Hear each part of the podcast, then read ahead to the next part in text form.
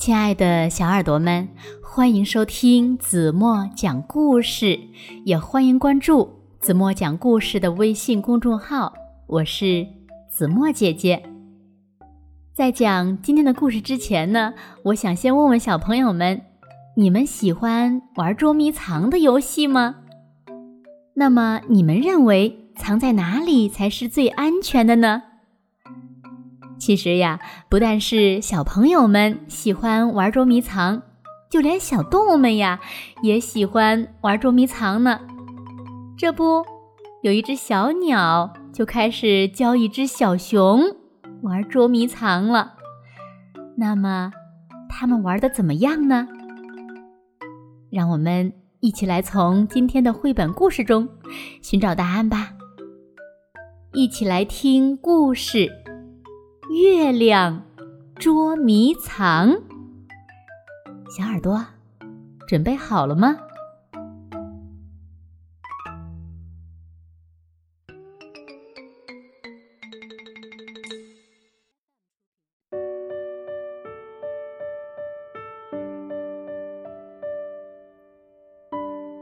有一天，小鸟教小熊一个新游戏。捉迷藏，他要小熊先躲起来，然后呢，开始数到十，一、二、三、四、五、六、七、八、九、十。接着呢，他再来找小熊。嘿，我找到你啦！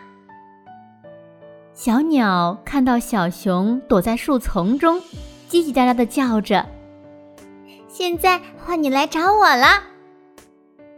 小熊和小鸟一整天都在玩这个新游戏，直到太阳下了山。这天晚上，只有小熊自己一个人，他往天上看。对月亮说：“我们来玩捉迷藏，我先去躲，你来找我。”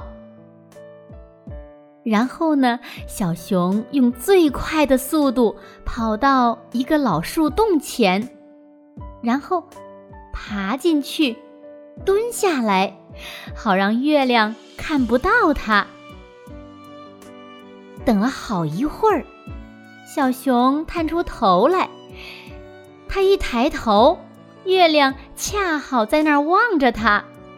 小熊说：“好吧，你找到我了，现在换你去躲。”小熊把眼睛闭起来，开始数数，像小鸟教它的那样。就在这个时候，一阵微风悄悄地吹过来。把月亮藏到了一大朵乌云的后头。小熊数好了，他出发去找月亮。刚开始呢，他想呀，月亮就躲在石头堆后面。接着，他想，月亮可能躲在别人家的房子里。后来。小熊以为自己在一棵树的上面找到了月亮，它摇着树大声喊：“我找到你了，月亮！”不过，小熊搞错了，它找到的只是一个大气球。这个时候，小鸟来看它。小鸟，你可以帮我找月亮吗？小熊问：“哼，好呀，我来帮你找。”小鸟叽叽喳喳说着。小熊和小鸟找呀找，但是呢，都找不到月亮。于是，他们到树林里找别人帮忙。月亮不见了，你们可以帮忙找吗？小熊说。不要担心，我们一起找。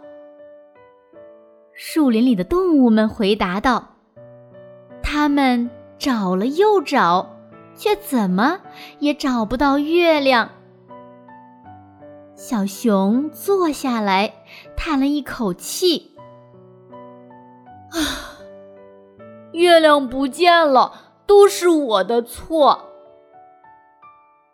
突然，小熊想到一个好主意，它跳起来，大声说。好了，月亮，我放弃了，你赢了。就在这个时候，又吹起了一阵微风，月亮从躲着的地方出来了。你们看，小鸟叽叽喳喳叫着，月亮没有不见，它只是躲在一大朵云后面。小熊高兴的一直跳着舞，后来呢，所有的动物呀都玩起了捉迷藏来了。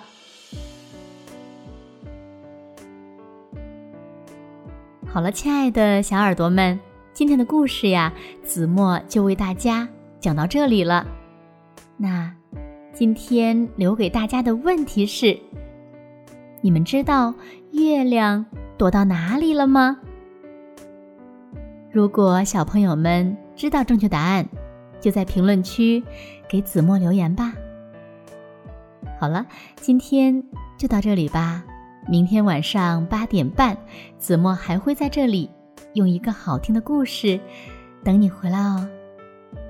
另外，在节目的最后呢，子墨呀想发一个招募令。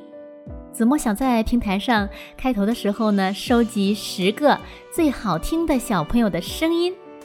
小朋友们可以在爸爸妈妈的帮助下，用手机呢录下两句话，分别是“子墨讲故事”和“我喜欢听子墨讲故事”。你们记住了吗？